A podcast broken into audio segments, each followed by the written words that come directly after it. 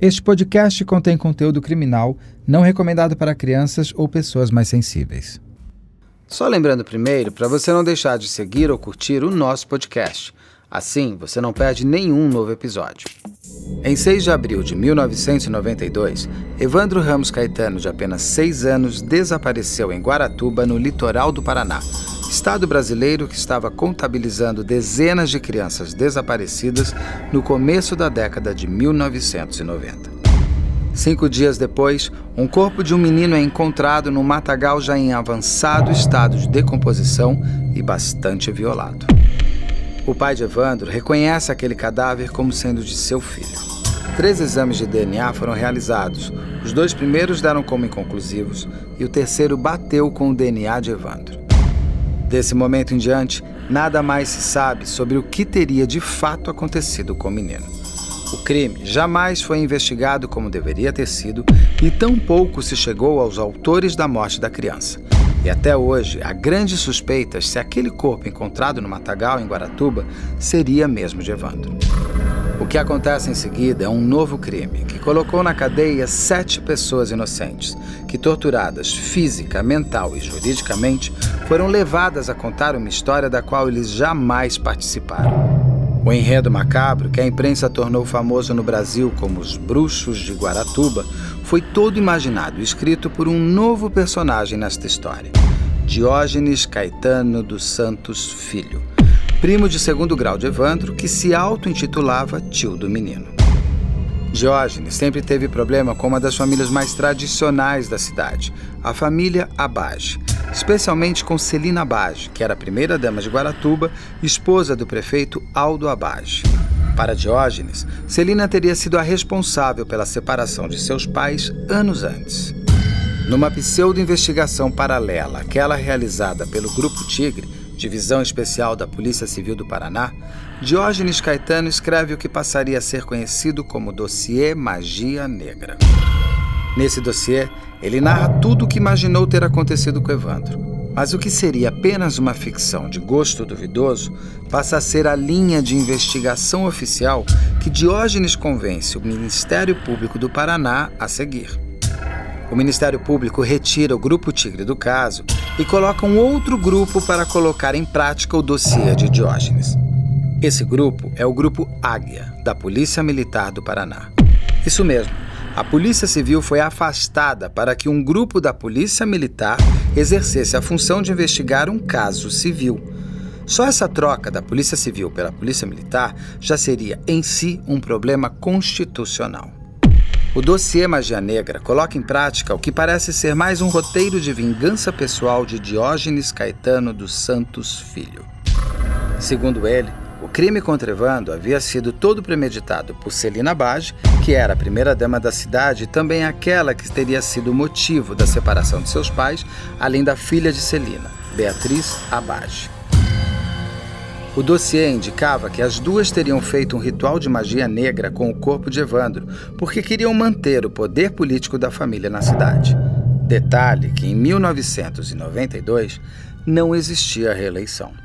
Para manter sua versão de magia negra, Diógenes vai ainda mais longe e envolve o pai de santo Oswaldo Marcineiro, que havia chegado a Guaratuba há poucos meses e foi colocado no dossiê como o líder da ação de satanismo.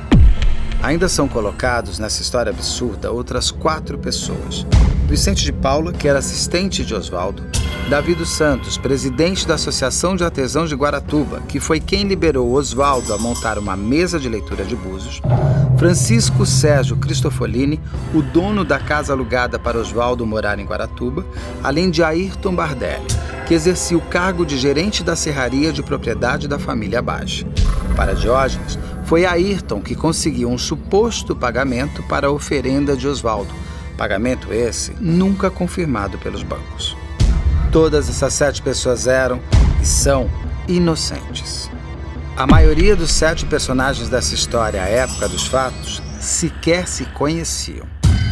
Outras pessoas também haviam sido colocadas no dossiê Magia Negra, mas o capitão do Grupo Águia da Polícia Militar, Valdir Copete Neves, tinha uma verdadeira obsessão pelo número 7 e queria que houvesse somente sete culpados pela morte de Evandro.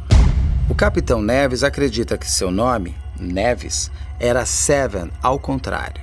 Seven, em inglês, significa sete.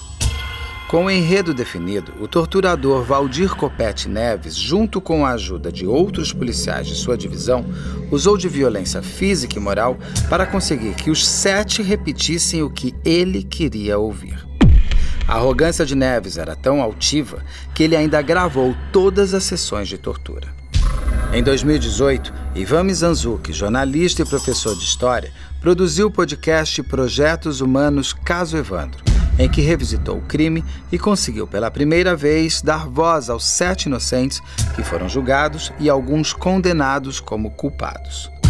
Graças ao trabalho de Mizanzuki, em 2021 veio à tona a fita gravada pelo Capitão Neves com as torturas sofridas por suas vítimas.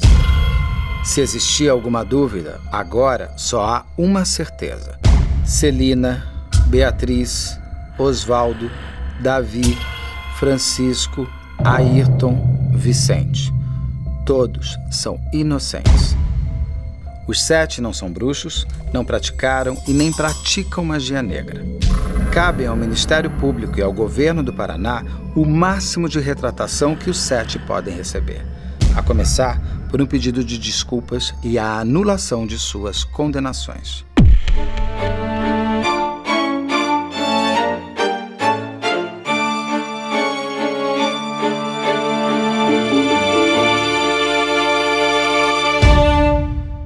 Olá, eu sou Beto Ribeiro, roteirista, entrevistador, e ao lado de Carla Buquerque, diretor de investigação criminal.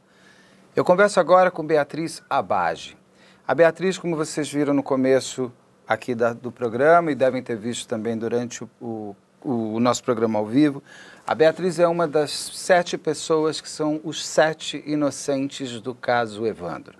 Sobre o caso Evandro, a gente não tem muito o que falar, uma vez que o caso não foi investigado, o caso não foi. É, é, é, ninguém chegou ao autor do crime, ninguém sabe o que aconteceu, não se sabe nem, apesar de ter um DNA que comprove que o corpo é do Evandro, poderia até ser feito um outro e se descobrir, inclusive, que o Evandro não é aquele corpo, é, que o Evandro pode estar vivo. O caso Evandro não tem solução. A gente vai falar sempre aqui sobre os sete inocentes do caso Evandro. Sete pessoas que foram colocadas dentro de um circo de horrores, dentro de uma história organizada que por pessoas que a Beatriz vai me contar melhor aqui, mas que ao longo de quase 30 anos, o ano que vem, em 2022, se a gente completa 30 anos desse caso, 30 anos onde sete pessoas que eu prefiro e quero reforçar são inocentes, foram julgadas como culpadas aos olhos da sociedade, aos olhos da imprensa, aos olhos da justiça. E que bom que agora, em 2021, graças ao trabalho do Ivan Mizanzuki, que fez um excelente podcast, que depois virou documentário sobre o caso Evandro, graças a esse jornalista que se empenhou em descobrir a verdade que se escondia, que não se escondia tanto, estava ali, mas as pessoas precisavam querer ver.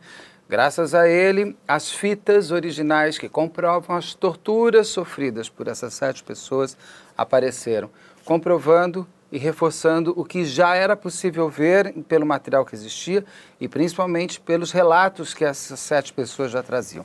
Mas a Beatriz, muito obrigado pelo seu tempo, obrigado pela sua disposição em visitar é, camadas tão, às vezes, que eu imagino que sejam difíceis para vocês. Eu vou tentar aqui ser o mais é, é, é, respeitoso possível e não entrar onde você não. em lugares que eu acho que não precisamos entrar para que você possa contar a sua história. Muitas vezes as pessoas ficam muito no olho sensacionalista, eu prefiro que você me traga todo o seu, o seu trabalho. O que eu quero começar com você é Lá no dia 11 de abril de 1992, o, desculpa, no dia 6 de abril de 1992, o Evandro é, desaparece. Né? Você não sabia ainda que ali se iniciava uma, um calvário pelo qual você teria que passar. Você, sua mãe e as outras cinco pessoas. Queria conhecer um pouco como era a Beatriz antes. Quem era a Beatriz? O que a Beatriz fazia antes? Quais eram os planos da Beatriz? Quantos anos ela tinha? O que, que ela pensava da vida? Como era você antes de tudo isso? Boa tarde, primeiramente, né? Obrigada. Gostaria de agradecer também a oportunidade de estar aqui conversando com vocês. Afinal de contas, hoje a gente está tendo um pouquinho de voz. Era muito difícil para a gente falar antes, porque a gente falava e ninguém acreditava naquilo que a gente estava falando. A Beatriz, de 1992, era uma moça assim, alegre, sempre fui alegre, feliz, faladeira, é, mas os meus sonhos eram inclusive outros, né? Eu trabalhava com crianças, é, eu era especialista, o terapeuta ocupacional era especialista em com crianças com problemas mentais, né? E sempre trabalhei com crianças, tinha minha clínica em Curitiba, estava em Guaratuba montando o centro de atendimento especializado municipal para tratar, como eu tinha na minha clínica, para tratar as crianças do município, que o município naquele período só tinha a PAI. Então eu vim para Guaratuba, é, porque meu pai era o prefeito, exatamente para fazer esse projeto. Iniciei o projeto, né, implantei, nós implantamos esse projeto e estava trabalhando nisso. É, tinha já dois, duas crianças adotivas, é, nunca permiti que isso fosse falado no processo, fosse usado em meu favor, porque eram duas crianças, eu não queria expor, né.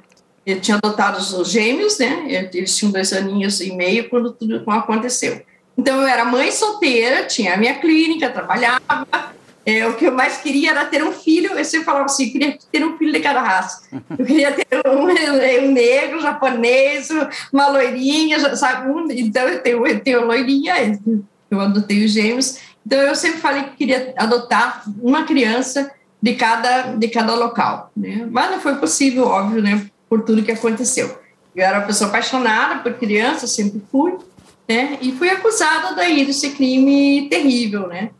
exatamente em ritual de magia negra com criança. E como que, uh, quando, quando some o Leandro, que é o primeiro... primeiro que, não, o, ah, Leandro, o, Leandro. é o primeiro que desaparece em Guaratuba, né? O Leandro Bossi. Uhum. E depois o Evandro. Isso, por você ser filha do prefeito, imagino que, que isso tenha, tenha a, a, a chegado mais até você. Para você, o que estava acontecendo naquele momento ali? Na verdade, assim, eu nem sabia que o Leandro tinha desaparecido quando houve o desaparecimento do Evandro. Porque eu soube do desaparecimento do Evandro quando eu estava no centro espírita da Dona Hortência, junto com o Oswaldo e todos os outros do centro, que foram nos avisar e pedir ajuda do Oswaldo. E só nesse momento que eu soube do desaparecimento do Leandro, a gente não ouviu falar muito, porque era época de temporada. Ah. É, aqui na, no, no litoral, janeiro, fevereiro, é, não é só Guaratuba, né? São milhões de pessoas. A gente não, não encontra as pessoas de Guaratuba, cada um está na sua área trabalhando. E naquele período eu era voluntária ainda na prefeitura e tinha minha clínica em Curitiba. Então eu ia e voltava, porque eu era voluntária ainda, não tinha feito o concurso, né? não era é, concursada ainda da prefeitura. É, então eu não sabia do, do Leandro, eu só soube do Leandro quando desapareceu o Evandro. Né? Claro que meu pai sabia, sabia, mas não me recordo, não consigo me lembrar se ele comentou isso no caso ou não, isso eu não consigo lembrar. Pode ser que sim, mas tantos eu não Não bateu muito em você. Porque assim, é. Paraná estava sofrendo naquela época várias crianças desaparecendo, né? Eu, eu mesmo tenho uma recordação desse momento lá de Então você tinha uma coisa ali acontecendo.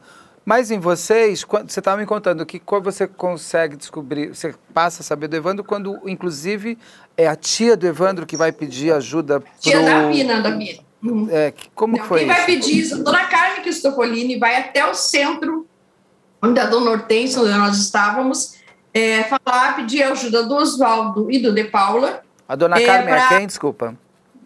Dona Carmen Cristofolini, mãe de Sérgio Cristofolini, um dos acusados. Ela foi até esse centro, é, é, chamar os dois, né? E os dois não tinham carro.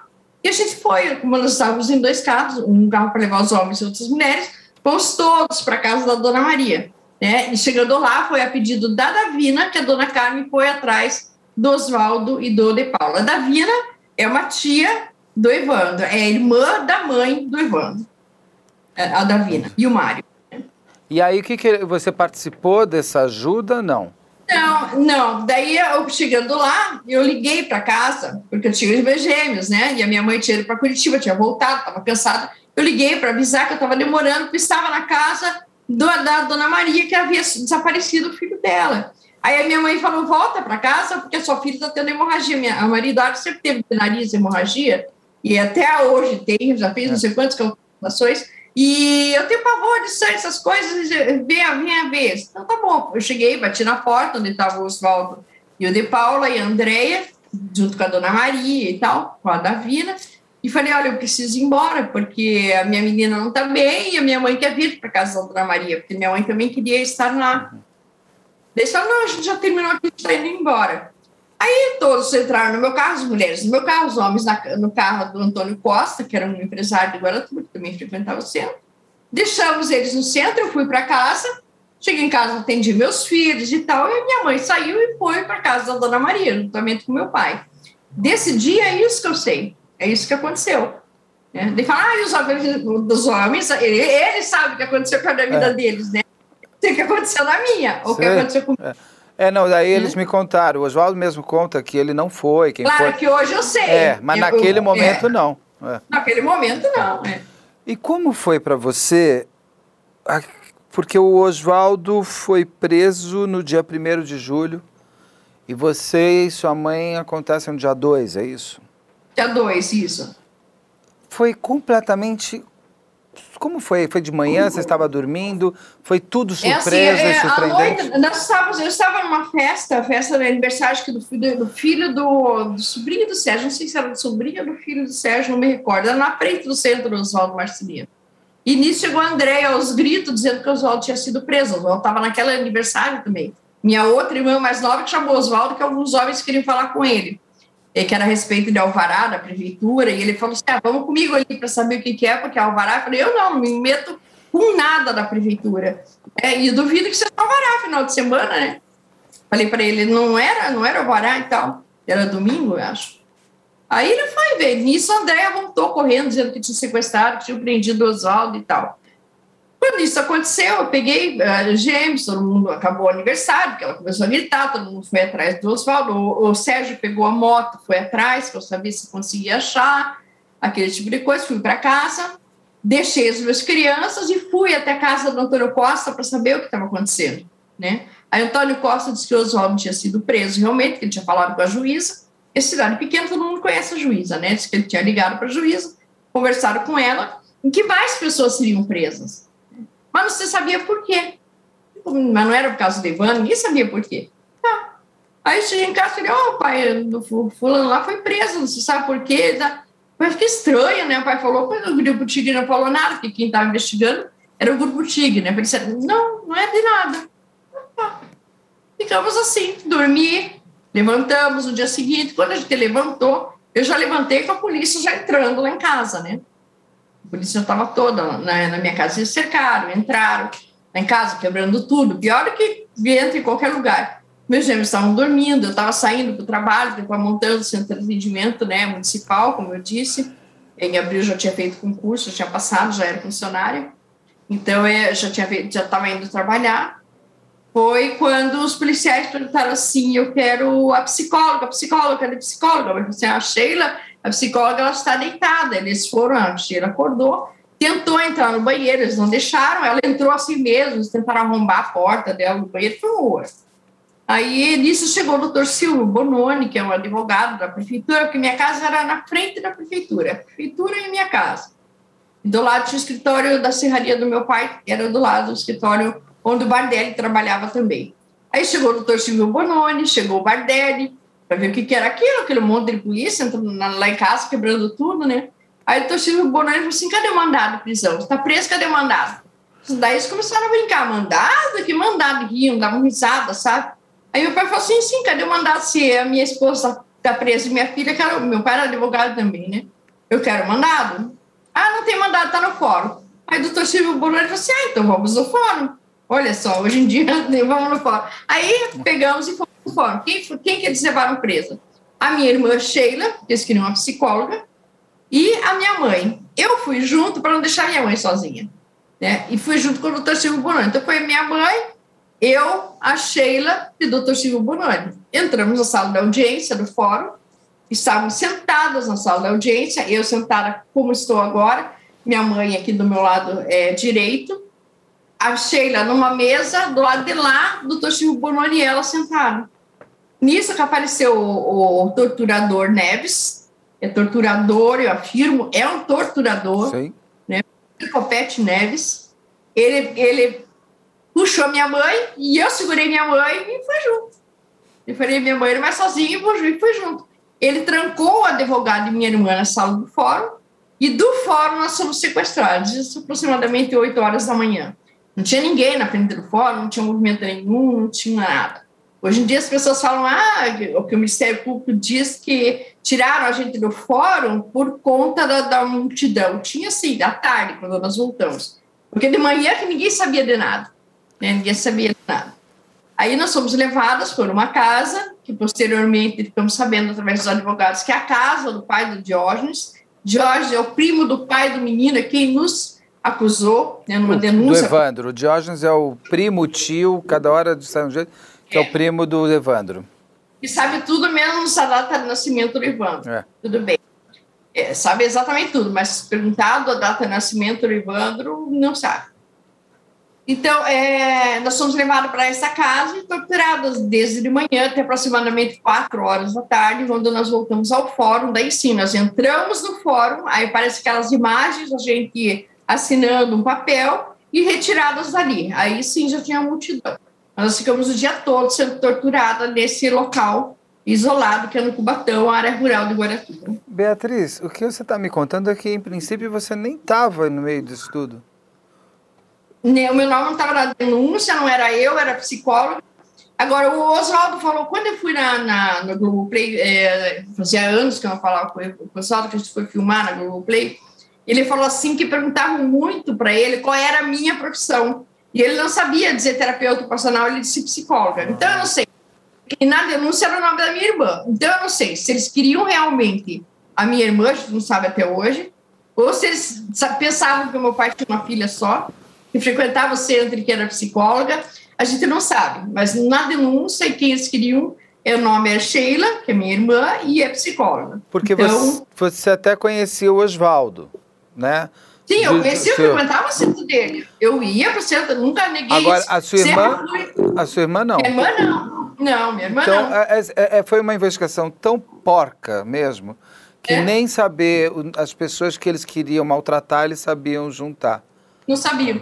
Tanto é que eu fui torturada com o nome do Sheila. Eles só descobriram que eu era Beatriz na hora que o Oswaldo apareceu na minha tortura.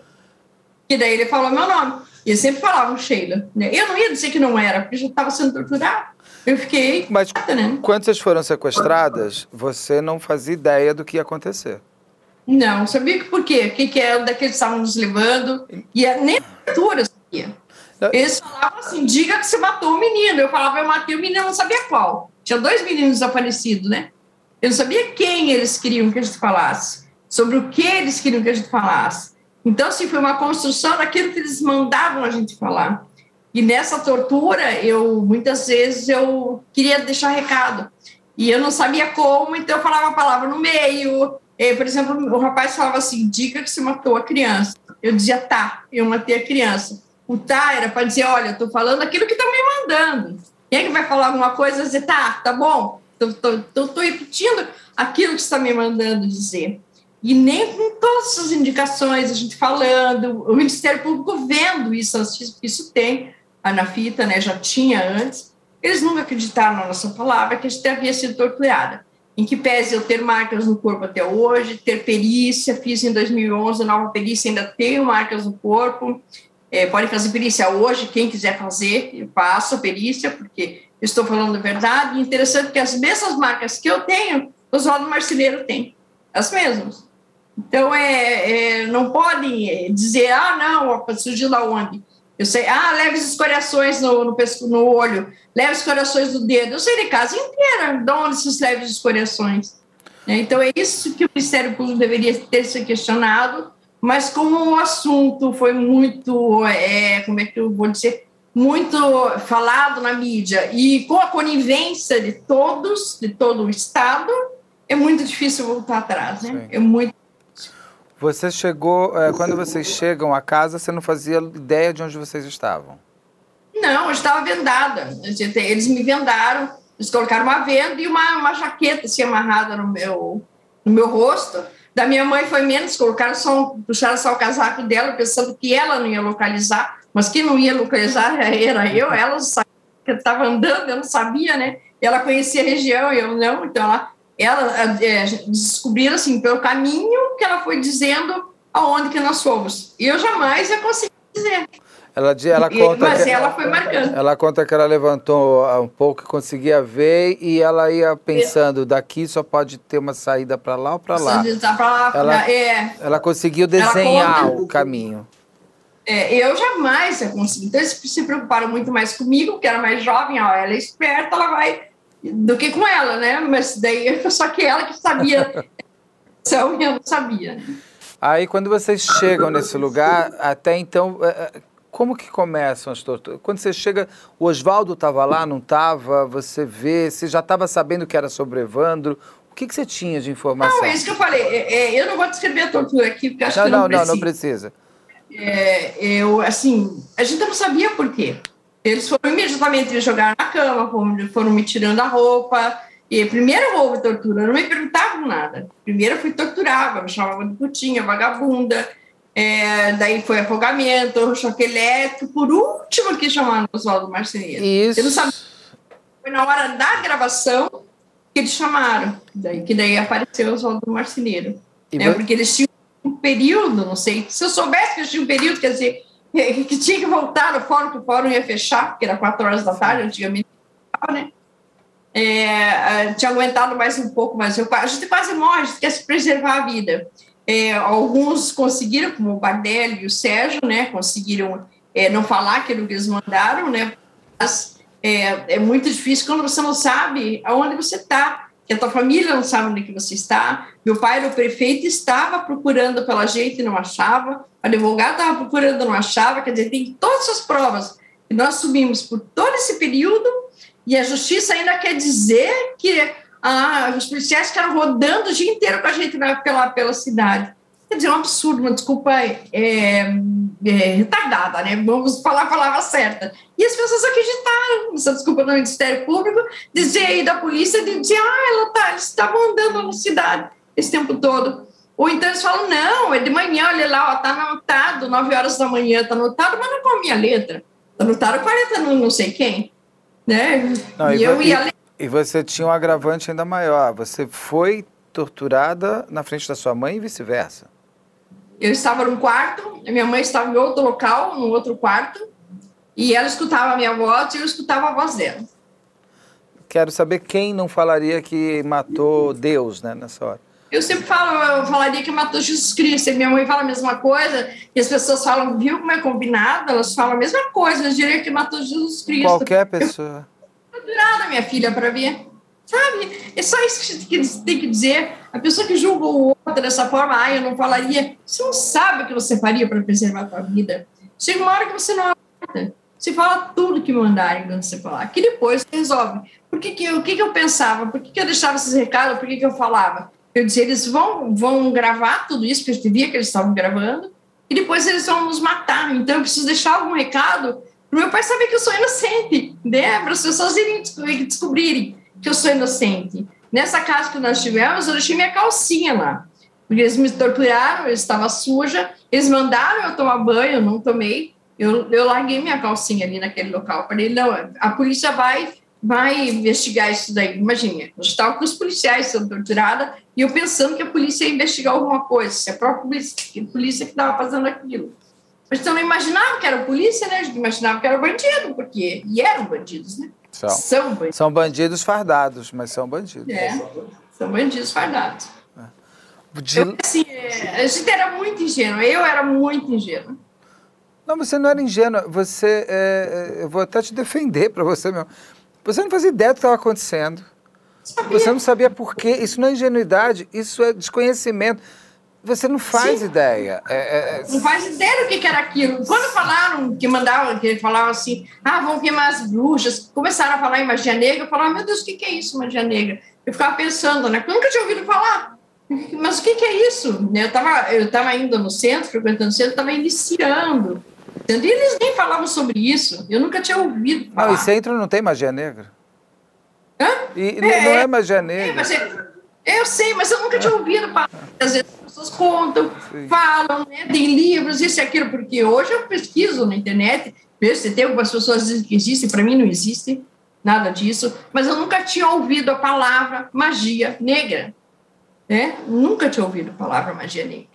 Então, o que, que eles queriam? Eles queriam, porque queriam que a gente confessasse um crime que jamais existiu. Para mim, esse crime não existiu. O que eu estou conversando com o doutor Figueiredo, que eu percebo que existia já aquele aquele tratado escrito pelo Diógenes que eles queriam encaixar Sim. em vocês. Quando você Sim. chegou, eles, eles já tinham o script que você tinha que falar isso?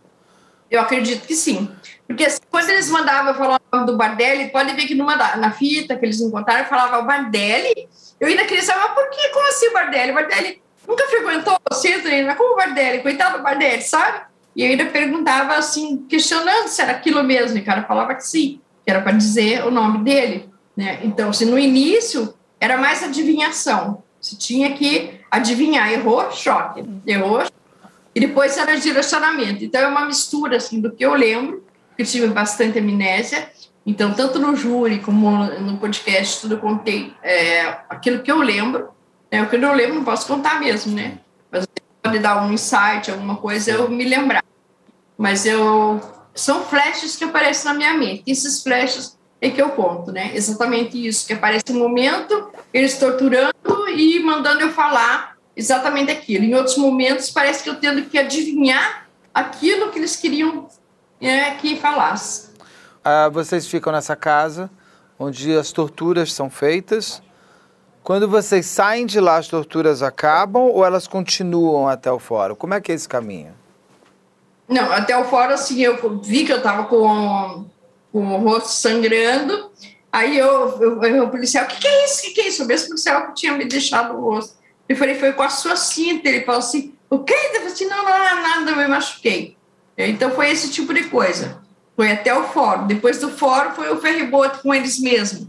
É, porque assim, do fórum, eles levaram a gente no fórum de Guaratuba para assinar aquele maldito mandado de prisão tá? Foi aquele momento que eles filmam a gente, aí todo mundo fala, não, foi filmado, mandado.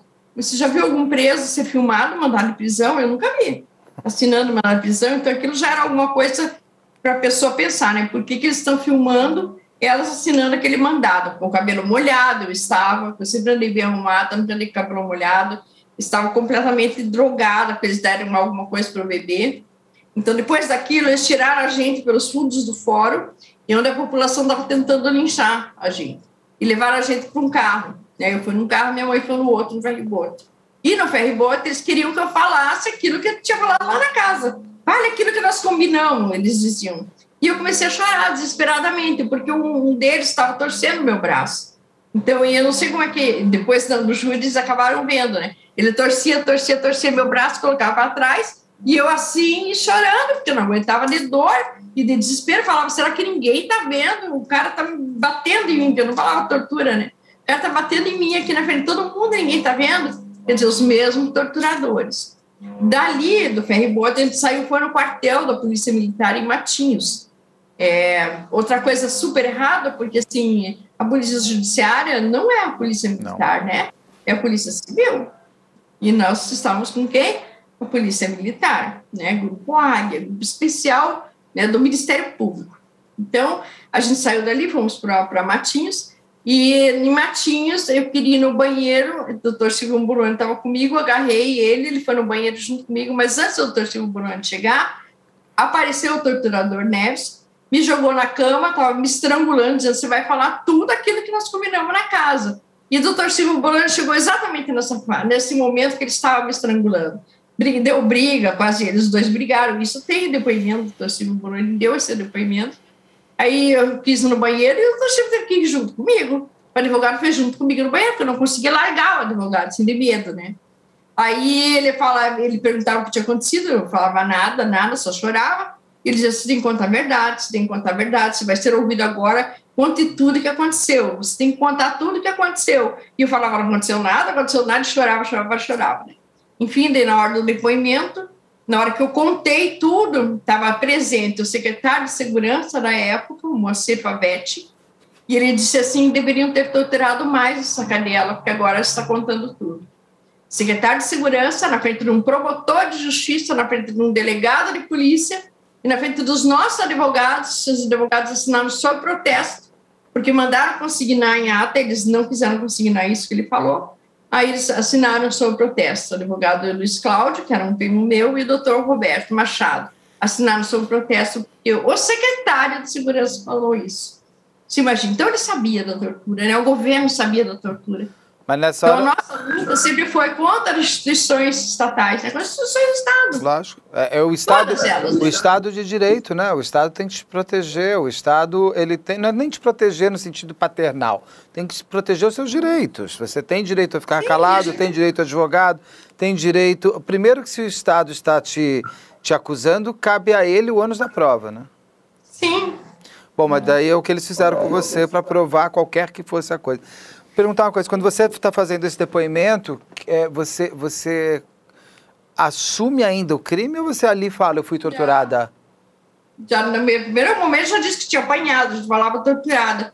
Já falava que tinha apanhado, que tinha isso, que tinha aquilo, no primeiro momento.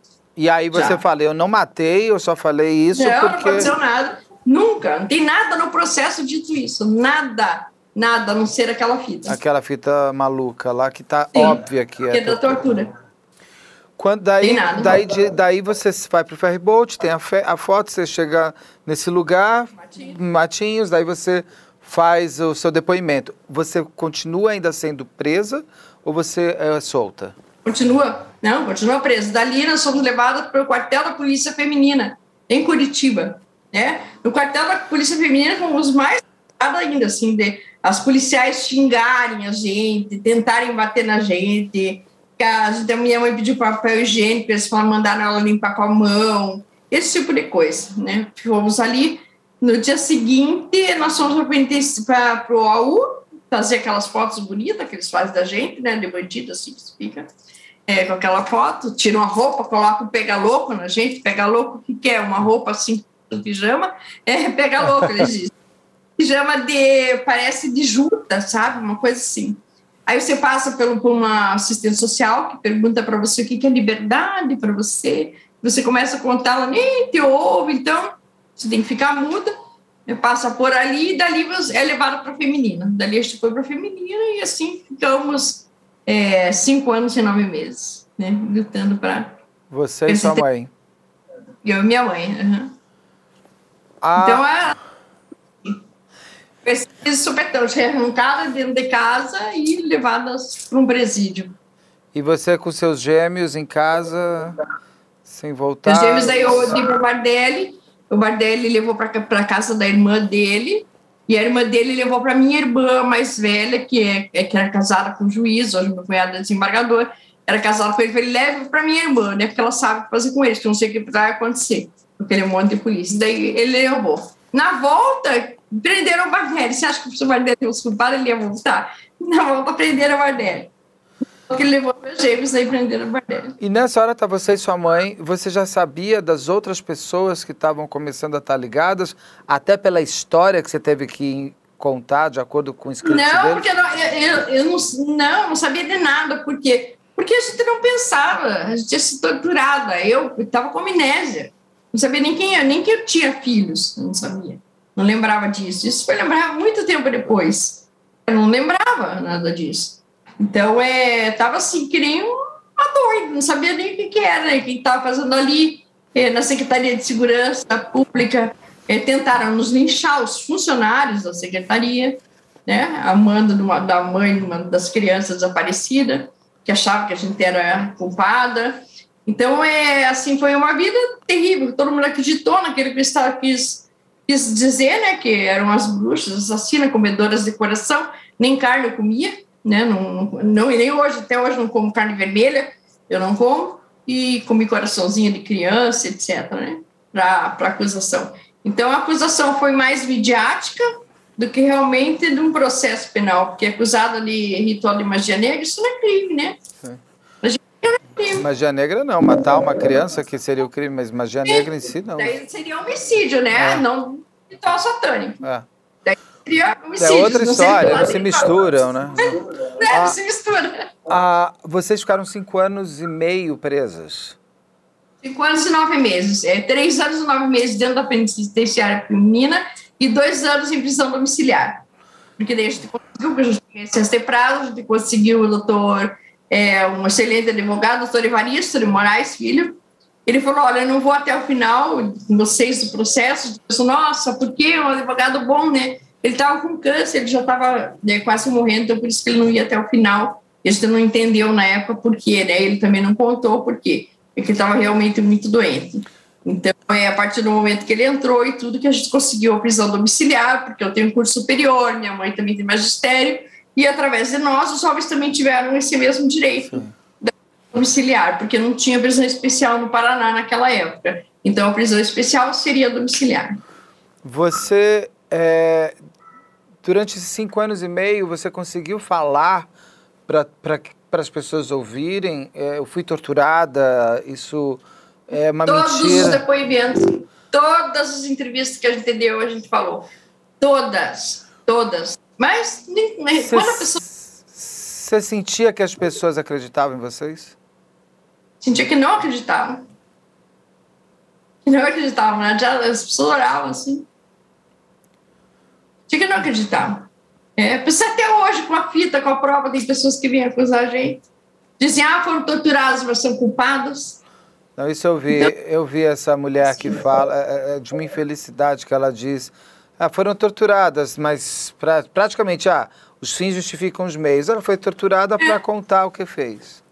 É uma jornalista, né? Eu vi. É uma jornalista. É, então você vê como é. é. E tem pessoas assim até hoje. É, eu, como Existem jornalista, assim. fico com vergonha disso. O que que é. você... A, a, a, por, uma pergunta. Por que que você acha que vocês sete foram envolvidos nessa história? Eu acho, assim, que houve essa denúncia, né, do, do Diógenes Caetano dos Santos Filho, que é primo do pai ele tinha uma rixa política com meu pai, odiava minha mãe, que surtou também, achava que minha do pai dele, minha mãe nunca foi amante do pai dele, porque o pai dele se separou da mãe dele, porque ele conheceu outra pessoa, casou com outra pessoa que não é minha mãe, e era casado até esse ano, que ele faleceu, hoje é viúva dele. Então, tem nada a ver com a, com a minha mãe, era outra pessoa. Então, é, é, ele surtou e fez esse, essa denúncia, exatamente como é a denúncia, ele fez na Procuradoria de Investigação Criminal, em Curitiba. Nós estávamos em Guaratuba. Quem estava investigando era um grupo de polícia, que era o Polícia Civil, Grupo Tigre. Aí esse Jones falou que o meu pai tinha comprado o Grupo Tigre, que meu pai pagava hotel, meu pai isso aqui, meu pai pagava assim hotel. Não só para o Grupo Tigre, como qualquer policial que fosse investigar em Guaratuba, ele pagava. Antigamente era assim, era diferente.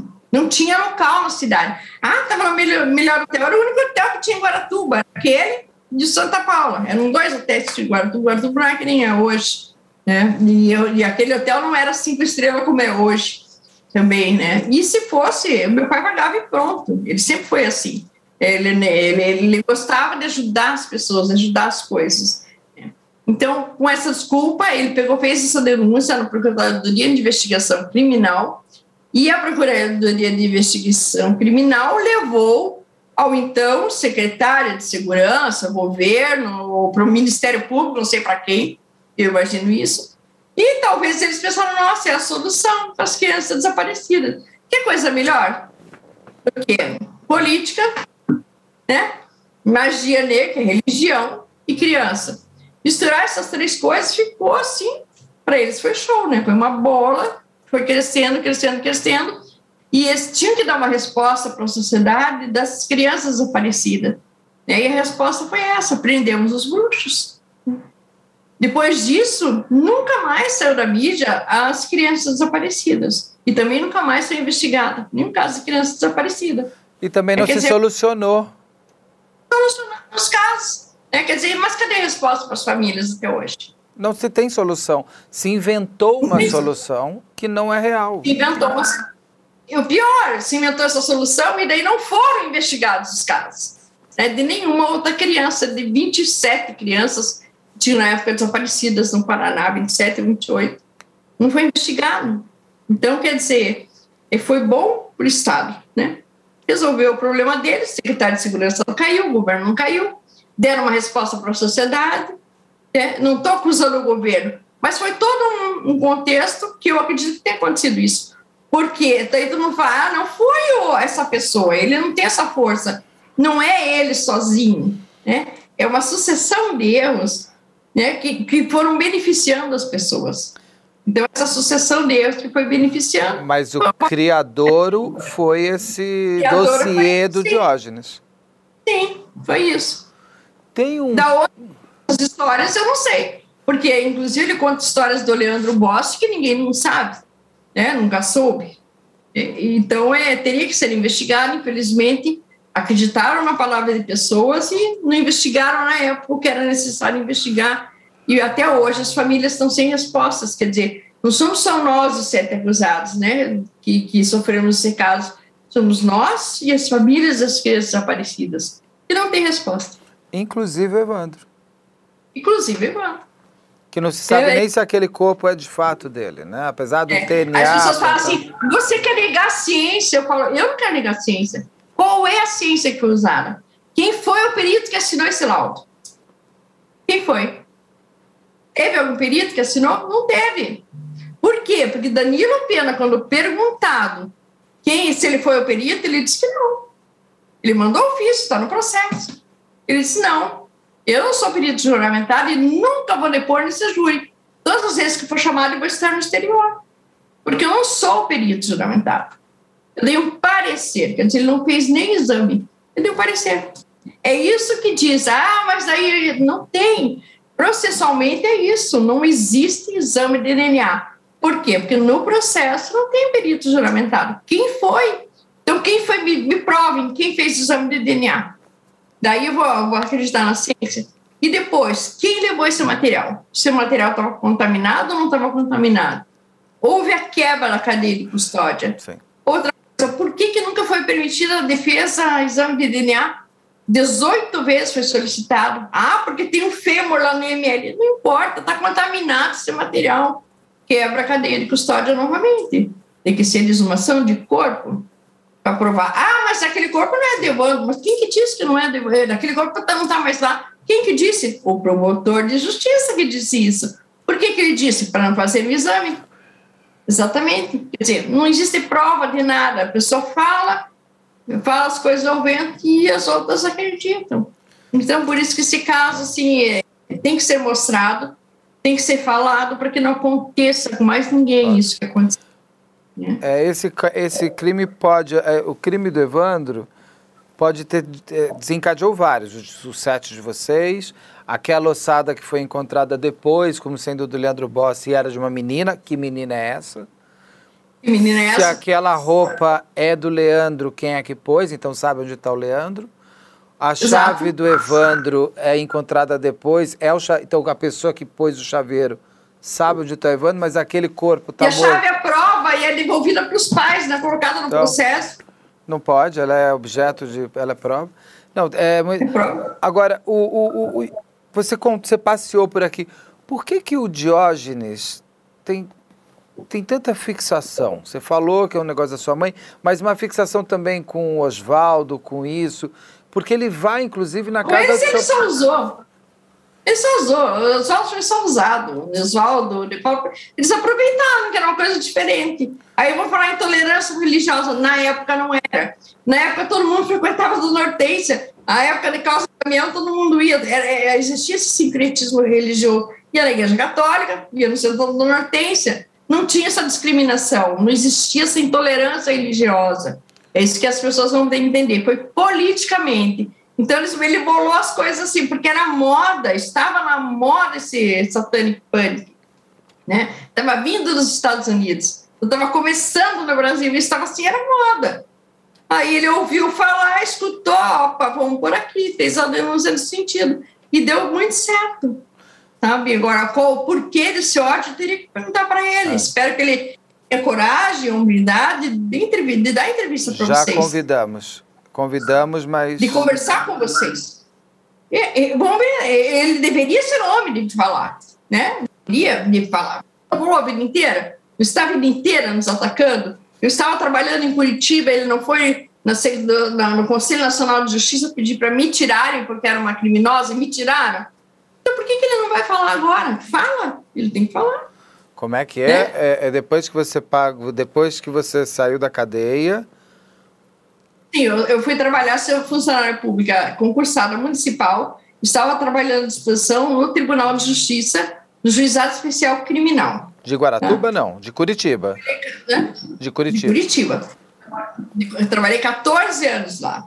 Quando eu fui condenada em 2011, ele escreveu uma carta para o CNJ pedindo a minha retirada, porque era uma criminosa e criminosa não poderia trabalhar no Tribunal de Justiça. E o CNJ aceitou, pediu para eu sair do tribunal.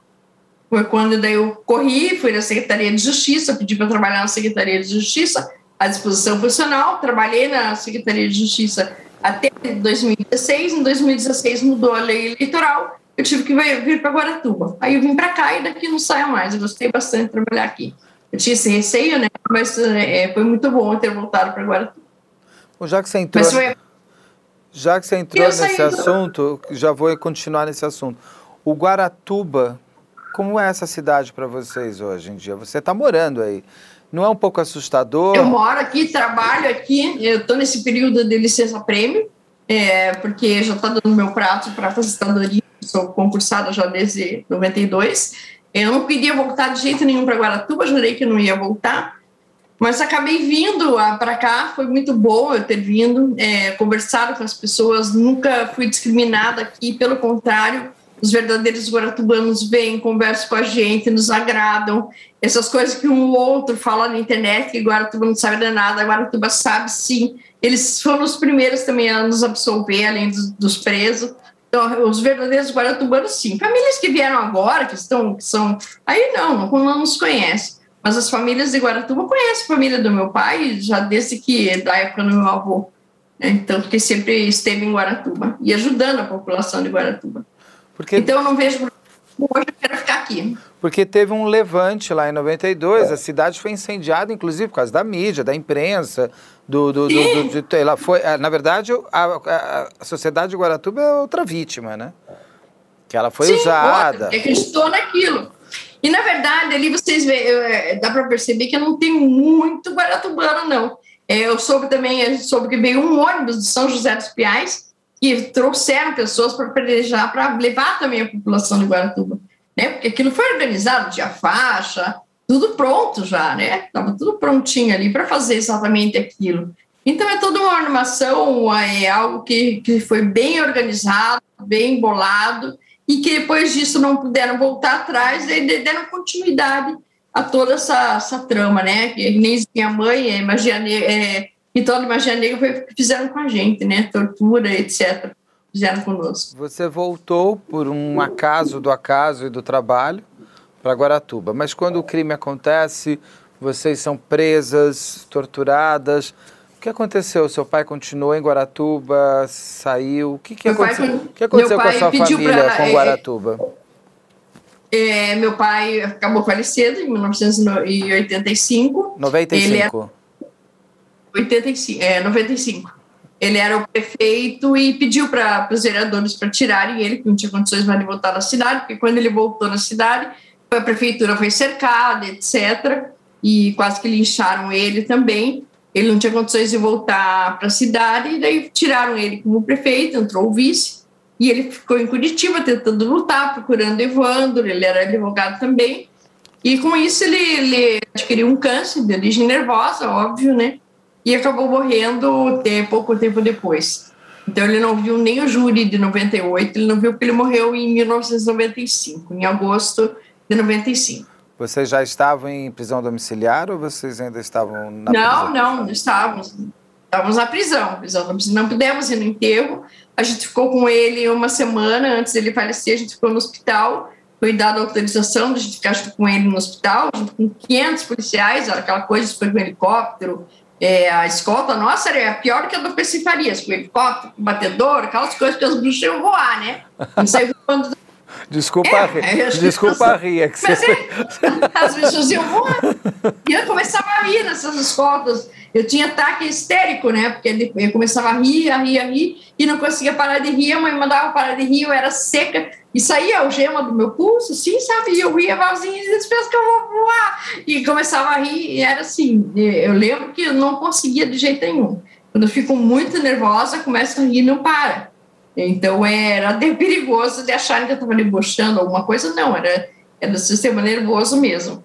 Porque era ridículo o jeito que eles faziam. Parecia que a gente era o pior bandido do mundo, que realmente ia sair voando. Sua... Tinha medo disso. Para sua mãe deve ter sido terrível, além de tudo. Marido dela. Sim. Sim. Injustamente presa, injustamente tudo, injustamente é. viúva. Sim. Tudo, né? Tudo. No começo ela foi mais forte que eu, mas depois, é, quando ela enfraqueceu, daí eu já estava mais fortalecido. Mas daí, assim foi. E aí seu pai já tinha saído. Guaratuba já não era mais uma cidade do Zabage. Não, não era Vocês mais. Já tinham é, saído. Eu, eu não queria nunca mais colocar pé nessa cidade. Para mim, eu jurei que eu não colocava nunca mais, não queria. É, todo mundo vinha para Guaratuba, eu ficava do outro lado do ferryboat, ficava para lá, em Matinhos, em outra cidade, Paranaguá, ia para Paranaguá, ia para casa de uma amiga, e aqui eu não colocava pé. Até que foi indo, foi indo, quando eu tinha minha filha pequena, que depois eu casei, tive uma filha, aí como eu ex-marido acabei vindo, meio assim, vão me reconhecer, vão isso, tinha medo, realmente era Guaratuba, mas depois a gente vai aprendendo, vai, vai, vai é, modificando o pensamento e acabei vindo e, e agora estou aqui, não sai, não tenho medo nenhum. Quer dizer, tudo que eu tinha de medo antes se transformou uhum.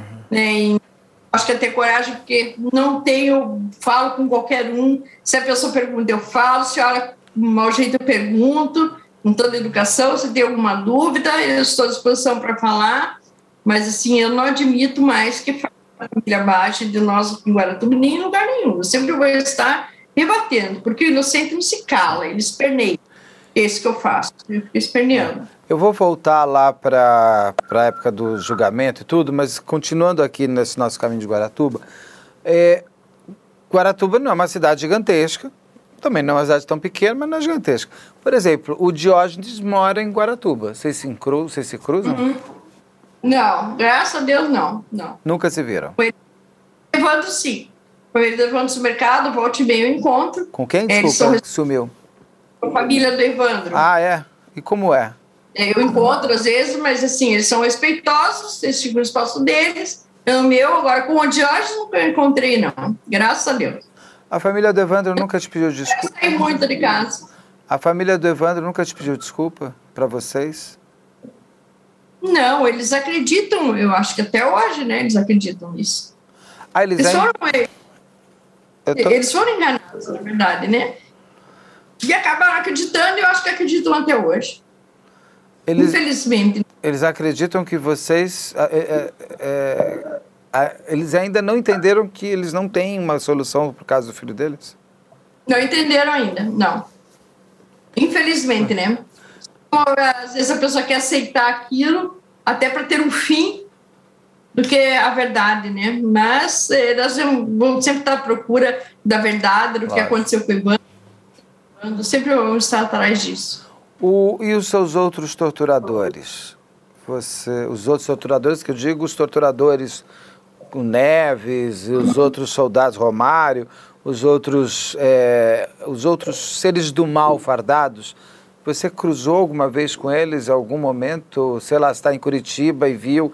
Porque às vezes tem esse, esses só, encontros. Só, só o Neves. O Neves, é, depois do meu júri, que eu fui condenado em 2011, ele entrou com tudo na minha sala, no juizado especial criminal, fechou a porta, cruzou os braços, olhando para minha cara. E eu comecei a gritar. Eu trabalhava no tribunal, falei, a polícia vai escutar, né? Daí veio o promotor, veio o juiz, veio o advogado, veio o advogado dele, todo mundo tirou ele dali. Porque ele foi só olhar para minha cara e dar risada. Esse que ele foi fazer no júri. Só o Neves, que teve do meu lado, assim, que foi realmente provocar. É o perfil dele, né? É, é o perfil é, dele. Um ser do mal, né? Você. Uhum. Vamos voltar lá então, quando você é solta, daí vem o júri. Naquele primeiro júri, vocês foram inocentados. Te deu um Sim, alívio naquele momento? Nossa, eu, eu não sabia, sabe?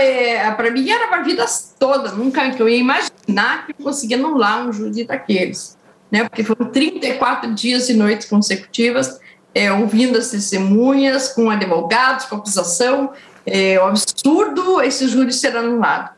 Foi um absurdo, né? Daí, em 2011, acabei sendo condenada é, em um dia de júri. Acabei sendo condenada. Quer dizer, em um dia a pessoa não consegue ver nada, né? Ainda mais com tanto tempo antes. Aí vocês vão. É, é, ali, o, o doutor Figueiredo, inclusive, me conta de, de uma testemunha que diz que viu o Evandro no seu carro com a sua mãe, blá, blá, blá, blá, blá. É, quão chocante é você ver uma pessoa mentindo na sua cara? Ai, dá vontade, sabe, é, dá vontade de, de, dar na cara mesmo da pessoa, porque você está olhando para ela, sabe que ela está mentindo, e ela está olhando para você e dizendo que está falando. Sabe, eu não sei se ele se confundiu, é, porque é impossível, ou se realmente, é, tanto como falar, ah, só porque usava maconha. Mas até pode ser, porque é alucinógeno, sei lá, pode ser alguma coisa assim, não é possível que a pessoa é, invente um troço desse com uma cara de pau e fique olhando para você, só que assim, ele inventou, mas ao mesmo tempo ele não sabia dizer como eu era. No júri, ele não sabia dizer como eu era. Ele dizia como eu, que eu era, ele me escreveu olhando para mim, eu era completamente diferente.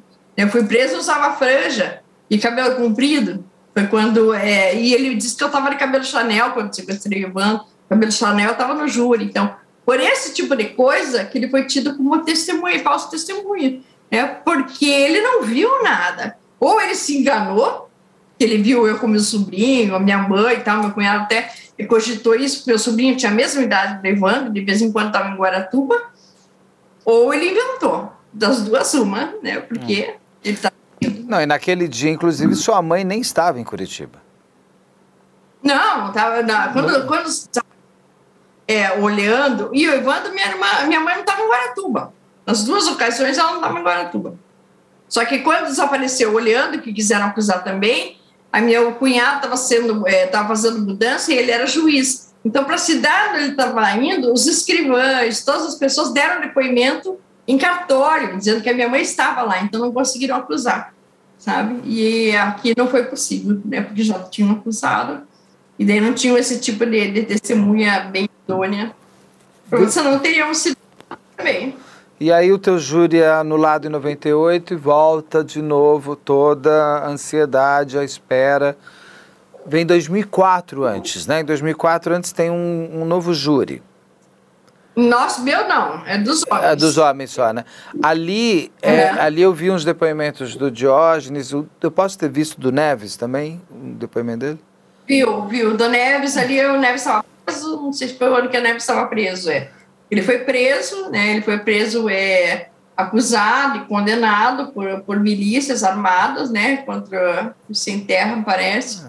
É, não sei se foi condenado contra o Sem Terra, se foi condenado só por porte de arma, porte ilegal ou tráfico de armas. Não sei pelo que ele foi acusado, mas acho que por tráfico de armas. Então é porque eu tive na CPI do, do, do Sem Terra com camisetas, é, prenda um torturador, ele estava preso, então acho que foi na época que ele estava preso, que o Neves estava preso. Ele dizia num depoimento que ele estava muito abalado e que ele não poderia falar. Né? Ali... Eu, quando vi isso depois dele, dizia assim, nossa, lá, não sofreu nada, gente foi torturado, não dá nada, está aí preso junto com os seus coleguinhas e... Ah. Quando você vê, por exemplo, é, esses depoimentos e também a negação das pessoas. Porque, por exemplo, você, quando foi presa, o IML deu que você tinha alguma característica de tortura? Marcou, machucado? Deu. Marcou, machucados, leve os corações do dedo, né?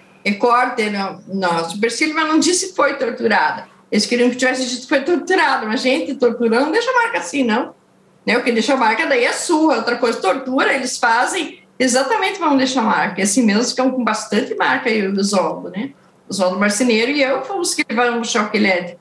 E que tivemos as marcas daí, né? Porque é o que deixa a marca no corpo. O Davi também teve choque elétrico? Não ele, sei. Ele, eu entrevistei Falar, ele. Me lembro. Eu entrevistei ele, ele fala das mesmas marcas é? que o Oswaldo tem também. É, ele não, eu não vi. Não vi, não. Eu só vi, eu só posso falar do Oswaldo é. que eu vi. E aí o, o vai, vem vindo, vem vindo, e você, daí em 2011 você é condenado. Aí você volta para a prisão ou você daí cumpre? Não, não. Não. Aí eu, é, é, eu continuo respondendo em liberdade, porque o advogado recorreu.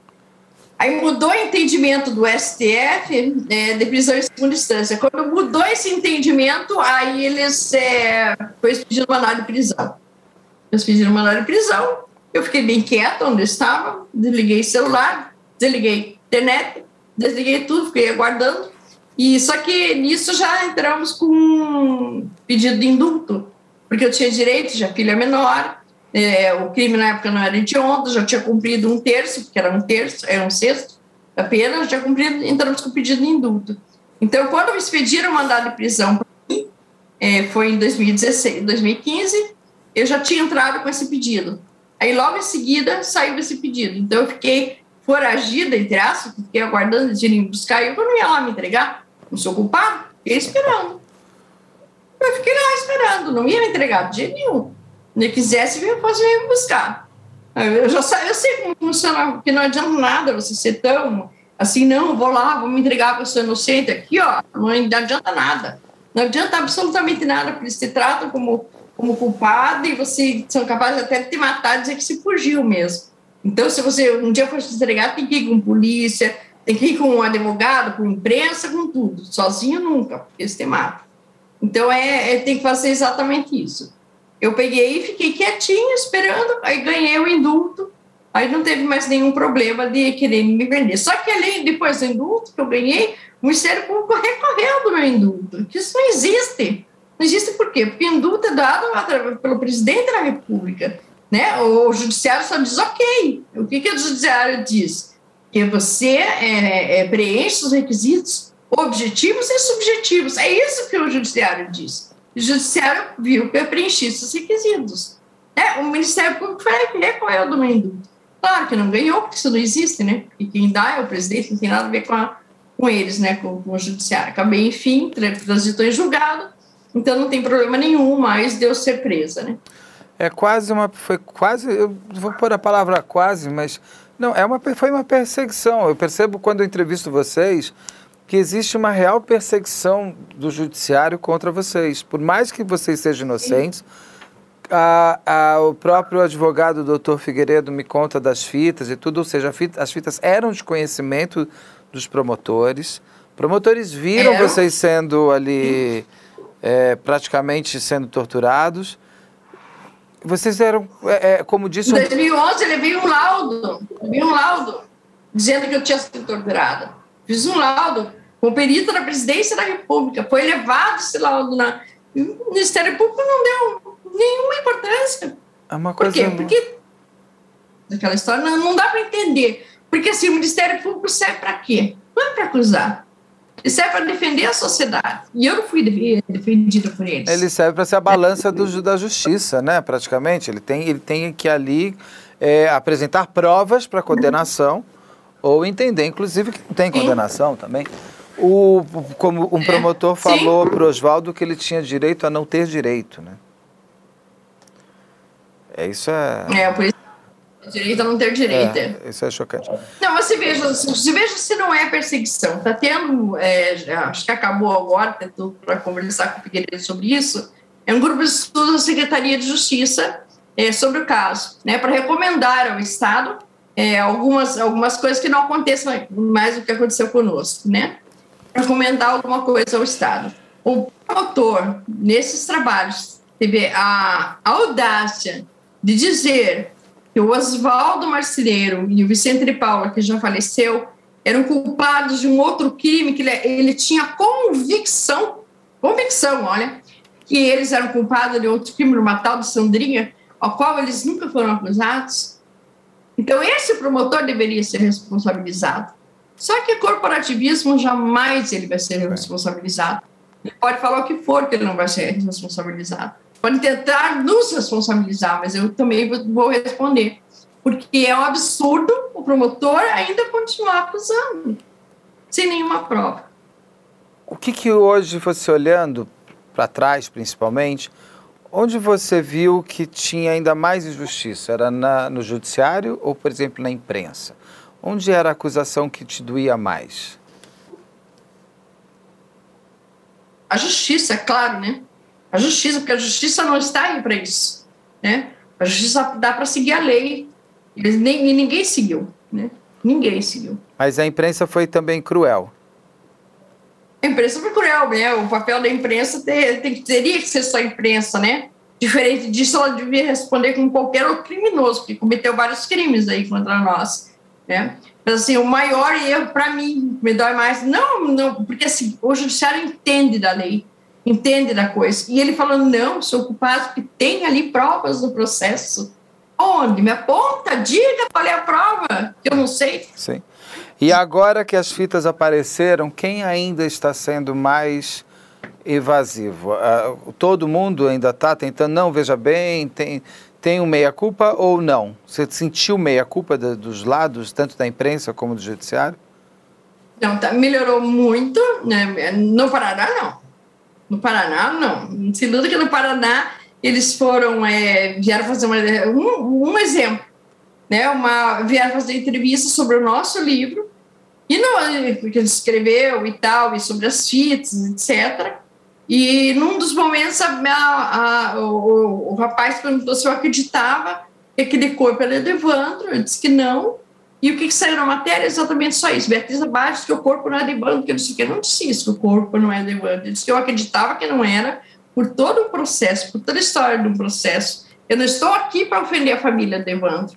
A gente está aqui para lutar por justiça, para lutar por uma verdade, para que saiba realmente se aquele corpo é ou não né? Então sai assim a, as manchetes para vender jornal. Então saiu no... coisas para vender jornal, entendeu? E... Então são coisas que é, é, no Paraná é muito difícil. Eu não sei o que acontece nesse estado. É. Não conheço os outros, mas aqui, é, pelo menos que a gente vê em jornais, não acontece isso. É, aqui eles modificam, eles editam aquilo que você falou, falam do jeito que eles querem e não mudou muita coisa, não. Aqui não muda muito, não. E na parte, é, eu fiquei bem, é, eu, fiquei impressionado quando eu vi as imagens no documentário que vocês fizeram, quando as fitas são uhum. reveladas, quando, por exemplo, o promotor ouve a fita e ele fala, isso é um prato cheio para a defesa. Absurdamente, né? Absurdamente ele fala isso, né? O que, que ele deveria ter falado na hora? Ele Erramos. deveria ter falado, tomar providência, é um absurdo isso. Nós vamos tomar providências. Me dá essa fita aí que eu quero mandar periciar. Isso era o papel do Ministério. Não é um prato cheio para a defesa, não. Não é prato cheio para a defesa, né? O, o, Ministério Público tinha que tomar é, a devida é, providência quanto a isso. E eles dizem que não. O Ministério Público tinha que fazer nada, tinha que ficar esperando. Então tá bom, né? É, o Ministério Público é assim. Mas é. não é o Ministério Público, né? São alguns representantes do Ministério Público né, que fazem isso. O que, que você espera que aconteça agora, ainda mais depois que as fitas apareceram? Eh, a eu quero status de inocente. É, o que eu mais quero é status de inocente, para limpar o nome do meu pai. Não adianta a mídia reconhecer se o Estado não reconhecer. E se o Estado não quiser reconhecer, a gente vai até as cortes internacionais, porque eu não vou aceitar, assim como a vida inteira eu estou lutando, não é de hoje que eu estou na mídia falando, eu nunca desisti eu sempre estou na imprensa, quando não falava, eu fuçava um jornalista, eu fuçava, eu ia para o Orkut, eu, ia, eu queria que o caso não fosse esquecido. Por quê? Porque eu tinha essa esperança. E graças a Deus aconteceu exatamente a esperança que eu tinha. Alguém nos ouviu e foi atrás, começou a investigar, que é o Ivan, e por acaso essas fitas apareceram na mão dele. Quer dizer, nada é por acaso, né? E acabaram as fitas aparecendo na mão dele. Então, assim, é, da mesma forma, eu não vou sossegar enquanto não provar a inocência de todos nós. É, porque aqueles que foram absolvidos sempre vão ficar também com aquela coisinha atrás. Ah, mas eles são bruxos também. Absolvidos, mas são bruxos. Não, a gente tem que provar né, que isso não existe. Isso foi uma grande invenção é, é, é para realmente o, o, Estado ficar bem com a sociedade. Né? Isso não pode mais acontecer. O que, que aconteceu com a vida de vocês depois de, daquele 1 de julho de 1992? Eu digo assim, na sua família, é, vocês perderam, vocês tinham uma serraria, vocês tinham uma vida, é, vocês tinham o que, que aconteceu com a vida? Você nós já, perdemos tudo, Você né? contou que seu pai é. morreu em 1995. Sim, nós... E o resto? Nós perdemos tudo, quer dizer, o espólio do meu pai até hoje não está resolvido está na justiça, porque é a base, né? Então tem que demorar desde 95 até hoje, o spoiler não foi resolvido, que a gente não pode usar nada. Eu sobrevivo do meu salário. Ah, é rica, não sou rica coisa nenhuma. Não tenho minha casa, moro de aluguel, né, de, pago aluguel, porque sou funcionária pública, graças a Deus tenho um emprego. Eu agradeço sempre que eu tenho emprego. Estou podendo dar hoje essa entrevista durante o dia para você, porque estou de licença prévia, só não teria que ser à noite. É, então, assim, minha irmã trabalha, meus irmãos trabalham, cada um trabalha para sobreviver. Eles não, a gente tinha uma vida bem tranquila, trabalhava assim, eu tinha minha clínica, mas trabalhava assim, trabalhava para mim, sabe? não precisava se preocupar com o que, como é que você vai pagar o teu aluguel, como é que você vai pagar a tua luz, isso não tinha nenhuma preocupação, né? Então mudou bastante a vida, assim. Sua Nossa. mãe como tá? Como está? Minha mãe está bem, ela vive também do aluguel do supermercado que a gente tem aqui, de um barracão que a gente tem aqui. É, é disso que ela sobrevive também. Está bem, é, fez uma cirurgia, claro, está com dor, essas coisas normais. E para a idade dela, né, com cirurgia já foi bem mais difícil. E é possível, é, é, por exemplo, antes de perguntar, fazer essa pergunta, você e seus irmãos, vocês se afastaram, seus irmãos acreditaram no que saía? Porque muitas não, vezes pessoas. Não, porque muitas vezes também pessoas que passam pelo que vocês passaram acabam perdendo, inclusive, seus laços internos, né? Não, não, a família todinha sempre nos, nos apoiou, nos absolveu, sempre esteve conosco, lutando junto conosco, em que pese de brigar como irmãos, briga Nossa, mesmo, cara, e, e sabe, mas, mas sempre nos defendeu, é, mas agimos com, que nem família, não teve ninguém não da família que se afastou e disse, nossa, elas são culpadas. Graças a Deus isso não aconteceu com a nossa família, nem a interna, nem a geral dos abaixo, né? Todos, é, graças a Deus, os defenderam, tanto do Savage como da família Cordeiro. Sua rede de amigos continuou? Alguns se afastaram? Não, eu nunca mais vi, assim. E eu tinha uma rede tão boa, porque tinha uma. É, e, assim, meus amigos eram verdadeiros mesmo. Porque eu tive uma amiga, colega de faculdade, inclusive, que ela conseguiu entrar dentro de um presídio com um grupo de teatro para poder me ver. E eu não reconheci, eu estava com amnésia, eu não a reconhecia. Puxa. Hoje, é, hoje eu, claro, depois eu me lembrei tudo, eu, eu conversei com ela, nos encontrando de vez em quando, então eu tinha, assim, verdadeiros amigos, eu tinha. Mas claro que muitos, ó, correm, né? Então esses não são os verdadeiros. Não. Os verdadeiros ficaram até hoje, como essa minha, que era colega, se tornou uma amiga, né? Terapeuta ocupacional também, e conseguiu entrar no presídio só para dizer e falar para mim, olha, eu acredito em você, né? Eu conheço desde a época da faculdade, sei que tudo isso é uma mentira. Então, assim, tem coisas boas e tem coisas ruins, né? Tem pessoas que correm, mas também tem as outras que já são, já criaram raízes, né? A gente, nessas arrastam. A, a gente está fazendo uma outra série chamada Ditadura, que onde eu entrevisto várias pessoas que também foram torturadas. É, e essa pergunta eu vou fazer para você, uma vez que você passou por isso também. É possível acordar um dia normal e não lembrar que você foi torturada? Não lembrar ou todo dia você lembra? Pode deixar de lado, mas lembrar, você vai lembrar a vida toda. Você deixa de lado. Como inimigo, né? Você deixa de lado. Você não vai é, viver se martirizando por isso, né? Você não vai viver sofrendo por isso. Vai lembrar, você vai, você toma banho, você tem marca no corpo, como é que você não vai lembrar?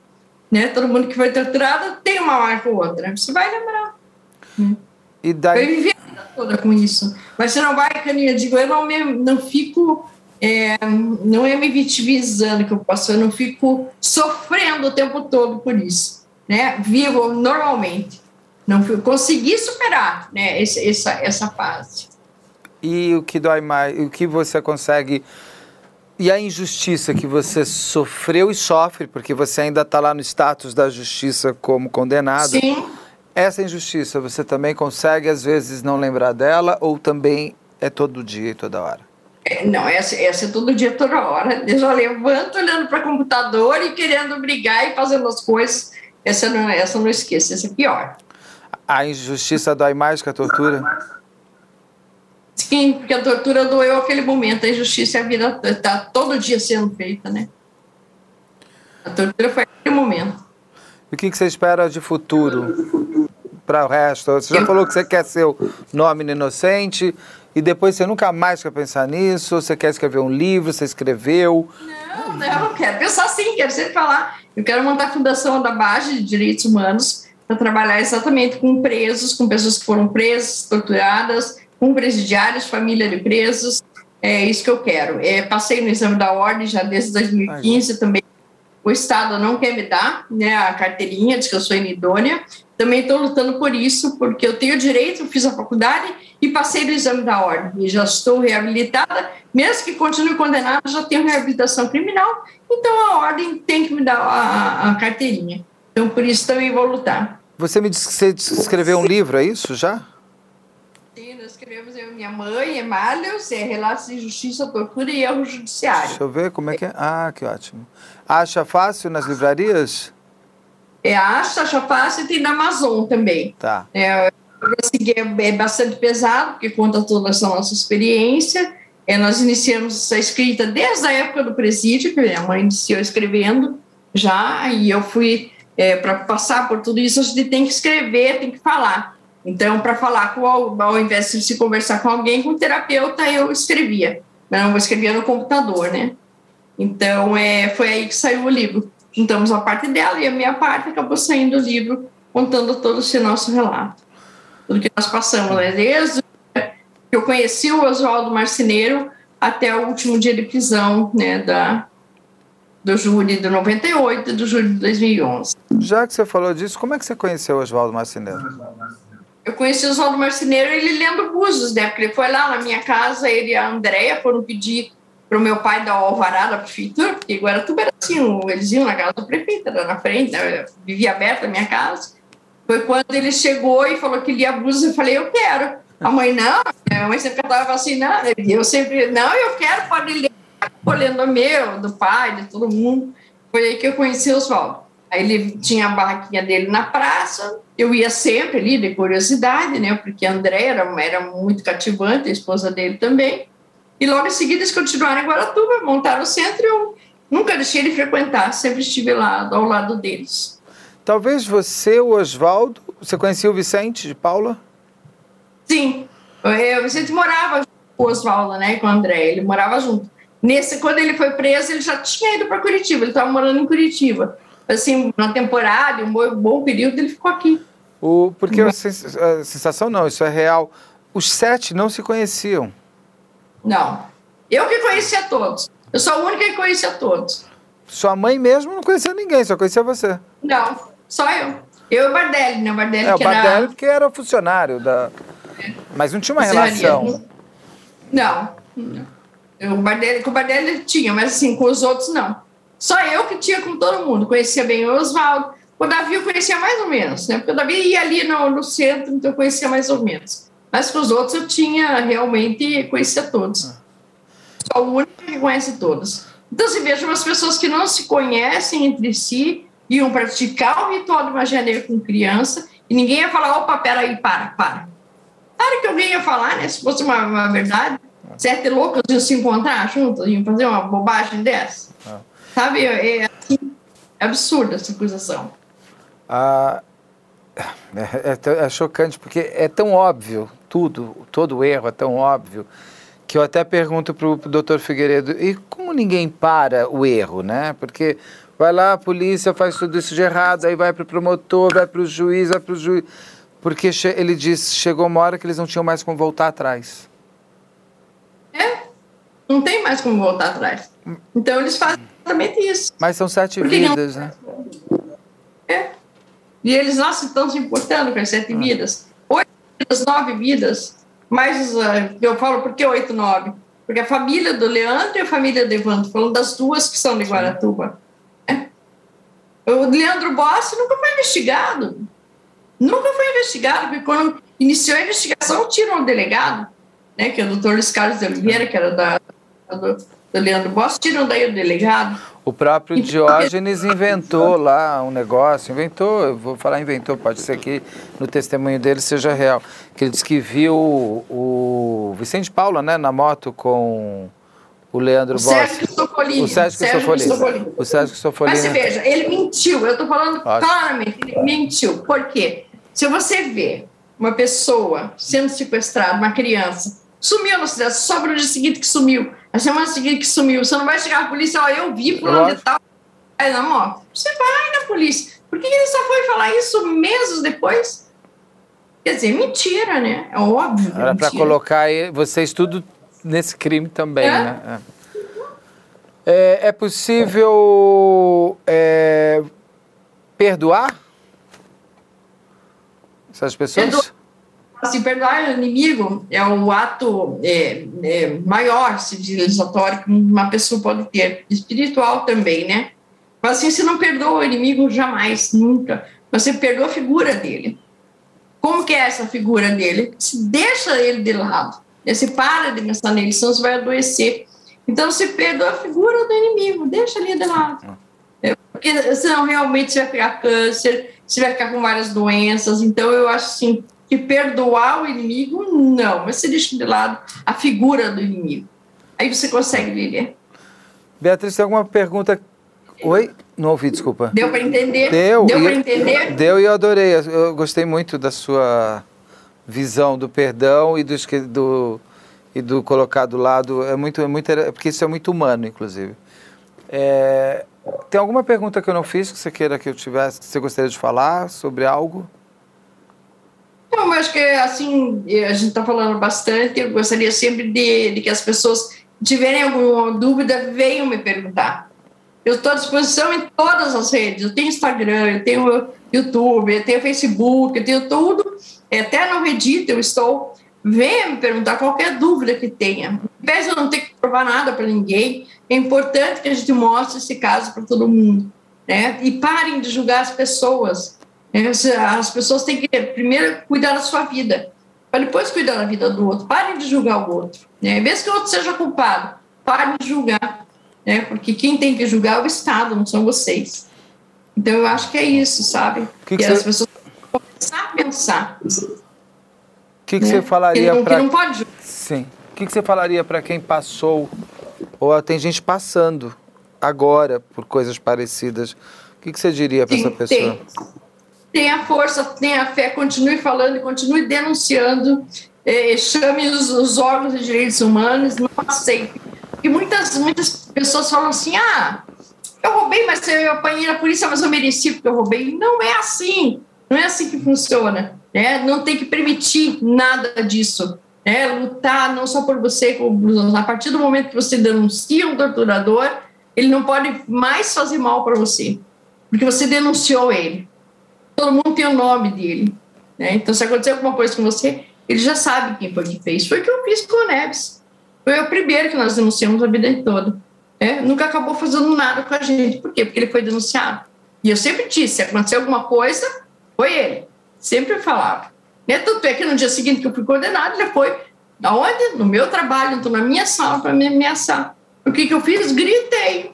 Era o que eu podia fazer. Né? Então, o que, que tem que ter voz? gritar, falar, não aceitando nunca esse tipo de injustiça.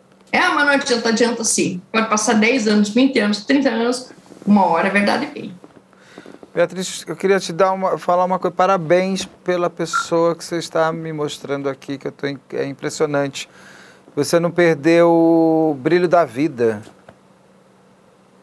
Ah, eu amo viver, sabe? Porque eu acho assim que Deus não nos dá nada além do que a necessidade de aprendizado. E isso foi um grande aprendizado, e é um grande aprendizado, e um resgate kármico. Eu tenho certeza disso. Então a gente ficava sendo feliz. Por quê? Porque está conseguindo, é, pelo menos, evoluir um pouquinho. Né? Não vou dizer muito que a gente xinga, briga com qualquer ser humano, né? Briga, eu brigo bastante, sou bem bastante briguenta, mas assim, eu acho que a gente tem que passar dessa forma, de cabeça erguida, né? E é. sempre lutando é porque é um karma. Enfim, eu, eu sou espírita, acredito nisso, e é assim que a gente tem que levar. Eu nem, eu nem fiz a pergunta que eu geralmente faço, porque está na cara que você consegue, que é geralmente pessoas que passaram, que você passou. Eu sempre pergunto: é possível ter paz? É possível ser feliz ainda? Muita. Você... Muita, sou muito feliz. E vejo, eu vejo que você está Sim, em paz.